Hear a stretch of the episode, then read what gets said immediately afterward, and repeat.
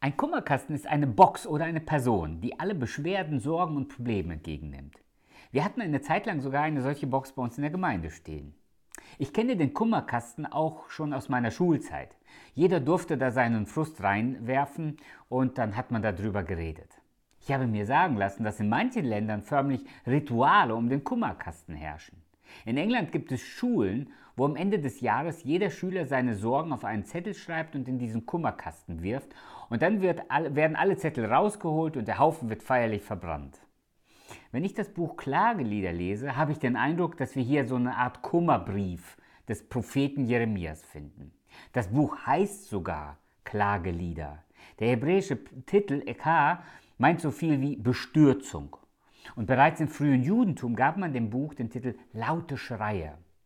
Mein Lieblingsvers steht in der Mitte des Buches und die meisten Ausleger sind sich auch einig, dass diese Verse auch so den Höhepunkt des ganzen Buches bilden.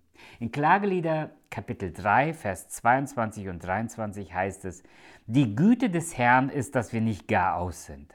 Seine Barmherzigkeit hat noch kein Ende, sondern sie ist alle Morgen neu und deine Treue ist groß. Die mutmachenden Worte, die wir hier finden, sind wie der silberne Rand an der dunklen Wolke am Himmel, der uns ahnen lässt, dass dahinter immer noch die Sonne scheint.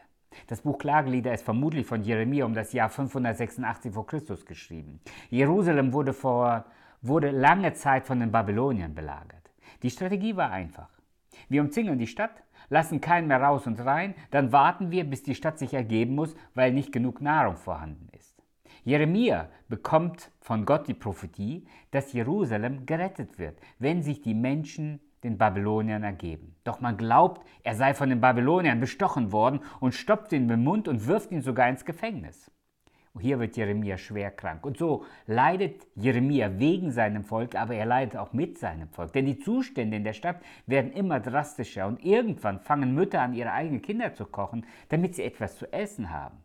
Diese grausamen und barbarischen Umstände beschreibt Jeremia in diesem Buch Klagelieder. Der Name des Buches macht deutlich, dass es ein poetisches Buch ist. Fünf Kapitel, das heißt fünf Lieder mit jeweils 22 Verse. Die Kapitel sind nach hebräischer Dichtkunst alphabetisch angelegt. Jeder Vers in äh, dem einzelnen Kapitel beginnt mit einem Buchstaben aus dem hebräischen Alphabet.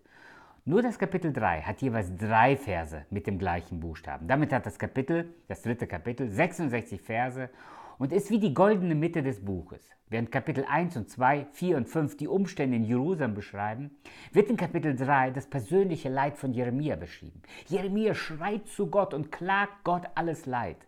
Gottes Ohr ist dein Kummerkasten, ist die Andacht für heute.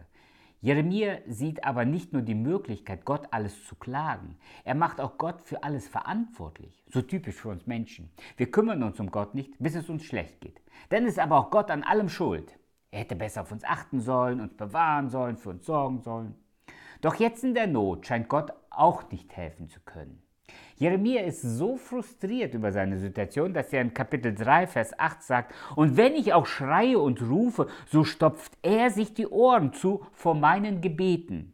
Er hat meinen Weg vermauert mit Quadern und meinen Pfad zum Irrweg gemacht. Hast du auch manchmal den Eindruck, dass deine Gebete nur bis zur Decke gehen? Jeremia ist so frustriert, dass er Gott anklagt, er würde sich die Ohren zuhalten bei seinem Gebet. Vielleicht denkst du gerade, so darf man aber über Gott nicht reden. Aber weißt du was? Gott kennt jeden Gedanken, den du denkst. Deshalb ist Gottes Ohr dein bester Kummerkasten. Klag Gott einfach dein Leid. Ich bin froh, dass wir in der Bibel das Buch Klagelieder haben. Denn Gott will, dass wir uns bei ihm beschweren. Auch wenn wir uns über ihn beschweren. Wir haben im Buch der Psalme mehr Klagepsalme als Lobpsalme.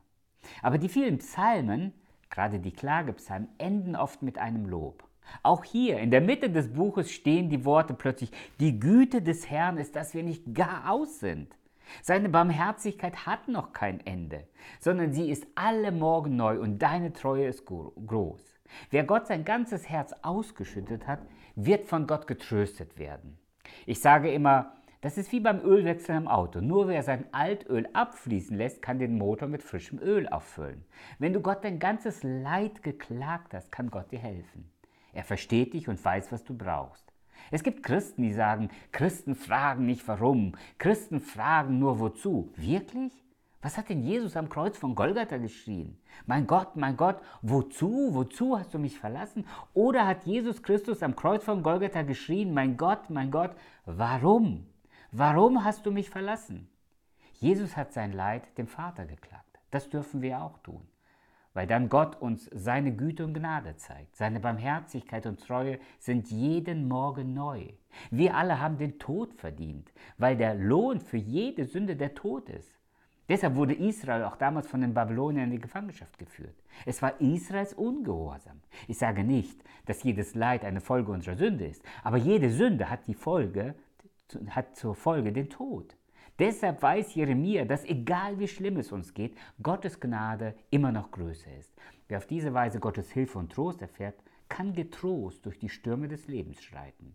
Das ist natürlich leichter gesagt als getan. Deshalb empfehle ich jedem, Gottes Ohr zum Kummerkasten zu machen. Was quält dich gerade? Was macht dir gerade Angst und Sorge?